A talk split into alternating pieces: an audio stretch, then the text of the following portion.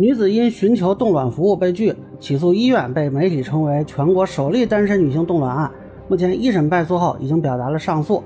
那么她的这个诉讼是否合理？法律层面怎么看？大家好，我是关注新闻和法律的老梁，让我来跟您聊聊这事儿。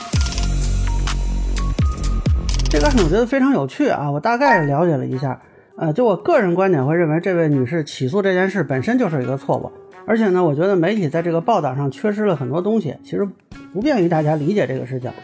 呃，根据《新京报》的报道呢，这位徐女士二零一八年要求北京妇产医院给她做冻卵，呃，医院以她是单身为由拒绝。根据之前南方周末的采访呢，徐女士是因为看了徐静蕾冻卵的新闻受到了启发，那被拒之后呢，她也是请了律师，然后就起诉了北京妇产医院。七月二十二日啊，败诉之后，她是提出了说要上诉啊，还说呢要让政策制定者看到各种声音啊。那恕我直言呢啊，我觉得这个诉讼本身非常荒谬啊。咱们先不说。冻卵这个事儿本身应该不应该？单纯从诉讼技术上说啊，首先这个被诉主体我就觉得莫名其妙啊。咱们说这个医院跟普通人构建法律关系，主要是出于公共服务的医疗合同。实际上一开始双方就没有医疗合同，所以徐女士第一次去立案是以医疗合同纠纷为由，就直接没立成啊。我不知道她律师为什么不提醒她。那么最后定了这个人格权纠纷，但是人格权纠纷咱们按照侵权的一般的规则啊，是得有侵权行为、损害结果和因果关系。啊，他认为自己人格受到了歧视，然后举证过程中呢，全都说的是相应行政法规歧视他。那这个行政法规是北京妇产医院定的吗？显然不是啊。那就这个行为主体啊，他跟这个行为就没有关系，或者说他的行为主体的行为跟你认为的这个歧视的损害结果之间也没有因果关系。简单说，你想证明对方错误，但是你举证都是第三方的错，那关对方什么事？所以最后法院定的是医院行为并不具有违法性，不构成对其一般人格权的侵害。我觉得徐女士要真认为这是个侵害，你应该去找卫健委啊，对吧？这个北京妇产医院也不是说全国只有他在执行这个相应法规，或者说啊只有他能提供这个辅助生殖技术。那按你这个逻辑，你可以随机把全国所有能提供辅助生殖技术的医疗机构都诉一遍啊，也不管你跟他有没有医疗合同啊。那现在看好像只是挑上了北京妇产医院，这个就属于怎么说呢？对于医院来说是无妄之灾吧。那有人说啊，这个不是之前有胜诉的吗？前几天有一个丈夫意外去世，那妻子欲完成这个胚胎移植生子遭拒的案件，这个案子妻妻子就胜诉了。那其实你会发现呢，这对于什么是单身女性是那个案子主要的争议焦点，等于是医院错误认定了单身女性，而法院认为这个妻子去做的时候不属于单身女性，这个跟行政法规并不违反。而徐女士这个案子，她单身身份毫无疑问呀，就这个不可能诉下来的。就二审我也不看好啊。当然有人会问说，觉得这个法规它就是有问题，我应该怎么办呢？呃，我对这个人类辅助生殖技术管理办法不是特别了解啊。我认为应该是一个部门规章，那么依法可以向卫健委提出修改建议，或者说依照立法法啊，是由国务院来改变和撤销啊，应该也是向国务院提出建议。呃，这不是一个诉讼行为可以解决的。啊，司法审判不能解决立法问题，这是常识。但是呢，我目前看到的媒体报道呢，就他提出了各种理由，无非是说啊，这是歧视啊，应该允许开放啊，啊，女性应该有自主权益啊。那么还有人质问说，为什么单身男性可以动精子啊？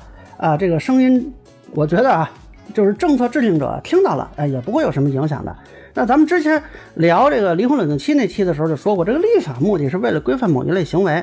那么限制单身女性使用人类辅助生殖技术，主要是两个层面的考量，一个是医学安全层面。啊，另外一个是法律伦理层面，这个医学上的冻卵是有很大风险的，因为这个冷冻卵子啊需要人为服用或者注射激素，用超过生理剂量的促排卵激素，促使女性体内产生比自然生理状态下更多的卵子，那可能导致一部分人产生卵巢过度刺激综合征啊，所以即便是已婚女性啊，也只有两种情况可以冻卵，第一种说就是不孕女性啊，在取卵当日由于各种原因，男方不能及时提供精子，或者当时就是没有精子。那么同时拒绝做这个共清啊，做试管婴儿呢，那只能是先将全部的这种卵子或者剩余的卵子冷冻保存起来。第二种说是患有恶性肿瘤的女性，在对全身进行较大剂量化疗前，那么由于化疗对卵巢卵子有不良影响，那可以在接受化疗或者放疗前将卵子取出冷冻啊，保存以她拥有后代的这种权利。但是呢。冻卵不光是冻上就行的，你将来肯定还是要掏出来用的吧？你不能说将来这个冻完了之后自己能变出一孩子来，那是不是还得涉及未来实施这种人工受精等辅助生殖技术？啊，如果只是为了延缓生育，那么未来就面临一个高龄产妇生育的安全问题啊，或者你就要采取代孕那么实际上，他说的他参照那个徐静蕾啊，当年就说的是自己冻卵要找代孕。我我我是可能要准备代孕的，我不太会自己。那这个代孕是违法的，这个我不用再解释吧？你看徐静蕾她自己现在还出来说嘛，那从法律伦理上说呢，如果你将来代孕，那么哪怕你去国外啊，都会造成孕妇和这个咱们说这个卵子提供者之间的这个法律关系的纠葛。那我们以前也专门聊过。那男性动精为什么没这问题呢？因为男性取精没有医疗风险呀，对吧？那 男性这个精子本来它就是排出体外的，而且将来不存在高龄怀孕呀。那将来不管怎么生啊，谁生这孩子跟他的法律伦理关系也没什么变化呀。那他天生就不存在这两个问题。这个不好意思了，这个生理原因导致的，不是人为选择啊。实际上关于这个问题呢，其实两种意见针锋相对。二零二零年全国两会上。政协委员彭静律师从权益角度提出啊，符合特定条件的单身女性实施人工辅助生殖技术应该是合法的。人大代表孙伟医生从医学角度提出要立法禁止医疗机构开展单身女性冻卵，他都不满足于说行政法规了，是要人大层面立法禁止的。他也视为女性。